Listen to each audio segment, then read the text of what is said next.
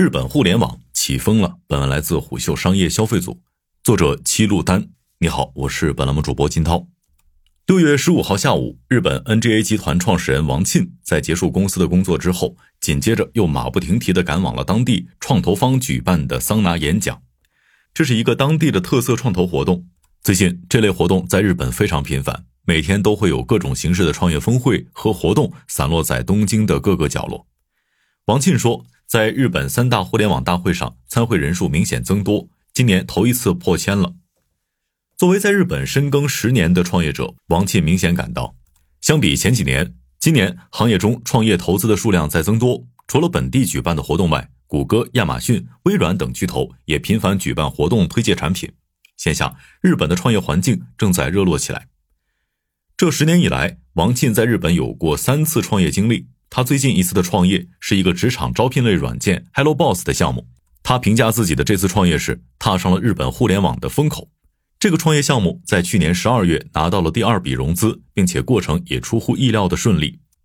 日本的移动 APP 的发展远不及国内，时间机器理论的运用空间很大。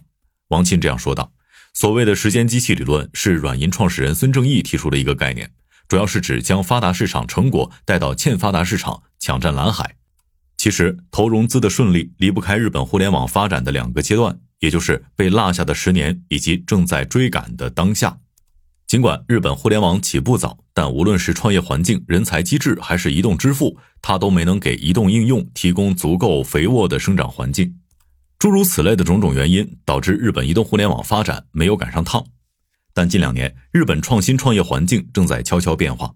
二零二二年被日本称为创业元年。二零二二年五月，日本公布了新资本主义的实行计划草案。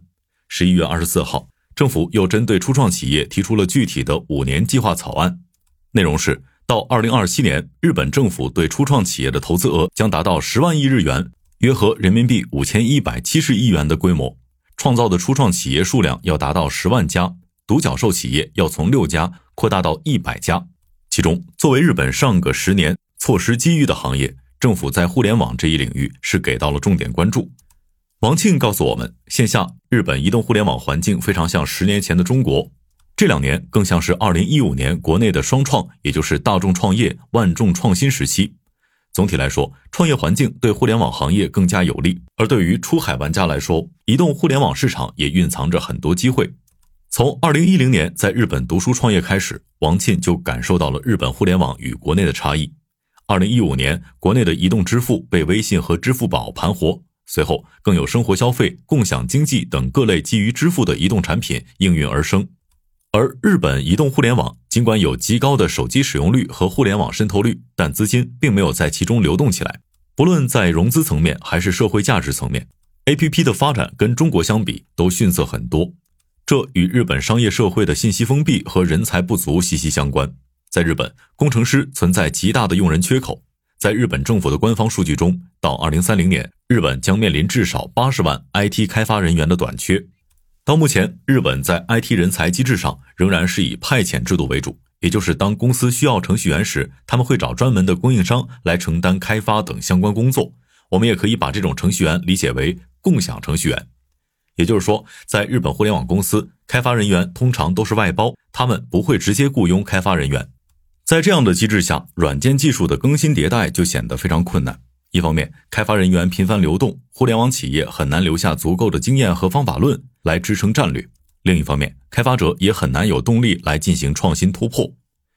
王沁提到自己在日本人企业工作的经历时，他这样告诉我们：如果要在手机软件的界面上添加未读消息数量的小红点，那么你就要花大功夫向企业证明开发这项功能的好处和优点。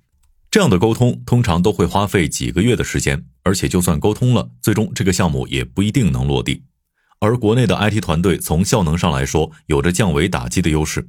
经过互联网行业近十年洗礼，国内程序员开发产品的沟通成本极低，效率极快。王庆告诉我们，比如在开发瀑布流功能时，只需要跟工程师说类似某产品那种风格，工程师立马就能 get 到，不需要再描述双排列有点赞，可以下拉无限加载等等。这使得软件开发极快，再加上 to C 端功能也大多经过了国内市场检验，这样一来，软件就能很快的抢占市场份额和先机。线下需求缺口急需要被填满。在东京工作了五年的杨毅告诉我们，他每天用的最多的手机应用还是谷歌查地图。日本 APP 的业态远不如国内丰富，比如日本的外卖、买菜、团购 APP 很少，点外卖的需求只有 Uber 能满足，而且配送费、服务费都很贵。一些 APP 的功能也不够便捷，很多购物软件没有买家秀功能，无法参考其他买家的评价。因此，在日本的移动互联网赛道中，中国产品和技术就有着极大的优势。只要能够击中用户需求的痛点，市场中几乎是没有竞争对手的。此外，移动支付在日本里程碑式的发展，也为 APP 的发展打开了入口。在软银的大力补贴下，今年 PayPay 达到了日本互联网人口百分之五十以上的渗透率。不止一位受访者告诉我们，这两年移动支付类软件可以运用的线下场景明显变多，店面基本都可以扫码付钱。目前，尽管 PayPay 软件之间还没有大规模的实现页面跳转支付。但互联网创业的火热已经出现端倪，软件每一个小功能的进步都会产生巨大的影响。尽管现在还在初级阶段，但支付的普及给所有创业提供了入口，这对国内外 APP 进入日本都会是个好机会。王沁这样说道。但是呢，日本易守却难进。在日本创业了三十年，曾经和金山合资创办了金山日本的翁永标在媒体采访中说，日本是一个村庄社会，非常讲究信用和熟人关系。跟一家日本企业合作，第一步是很难的，因为他们不会跟一个没听说过的、不了解的人来合作，圈外人进不来，圈内人自成一派。在这样的环境下，日本商业社会便形成了独特的分销代理模式。这种代理更像是中介，对于 to B 企业来说，通过代理撕开一条口子，这是在日本早期获客的主要渠道之一。例如，滴滴在进入日本市场时，通过和软银合资，以软银为支点。拓展更多的出租车公司入驻滴滴，软银为滴滴提供的价值就类似代理。滴滴日本副社长林立在接受采访时曾说，滴滴需要短时间内获取大量出租车公司，软银主要负责销售和出租车公司的拓展，而滴滴负责产品技术。这种代理模式在日本有几乎不可撼动的地位。软银集团早期就是通过代理发家的，他们代理过美国联邦快递、英特尔、戴尔电脑等。许多拥有资源的企业会拓展代理业务，而日本企业之间也有相互代理的情况。当下创业环境活络起来，又会不会影响到日本的代理模式呢？业内人士的第一反应是，如果有更多企业需求出现，可能会让这种代理商家涨价，并不会撼动这样的代理模式。尽管入圈困难，但日本由关系网组成的合作十分牢靠。应妹咨询创始人刘凯告诉我们，日本企业保守，决策链路很长。有时要等一年的时间，但只要建立了关系，就不会轻易换掉，会一直合作下去。他们更注重产品的品质，就算有更便宜的供应商出现，也不会换掉老伙伴。如果一家企业有一次不守信用，就会被拉黑，因此整体营商环境是很守规矩的。比如在日本签合同时，条款远不像国内一样复杂，还需要附加很多条约为自身做保障。在日本，甚至很多事情可以不签合同，直接口头达成。王沁说道。王沁在日本有十余年创业经验，也在日本最大的 HR 企业 Recruit 集团商务部任职过五年，所以他在设计 HelloBoss B 端获客时就运用了这样的代理思维。首先，将日本五百三十万家大大小小的公司进行分类，头部企业由投资方、持股合作人介绍，腰部近十万家中型企业由代理商或联盟合作伙伴进一步拓展获客，尾部由常规投放和优质的产品功能面向公寓吸引受众。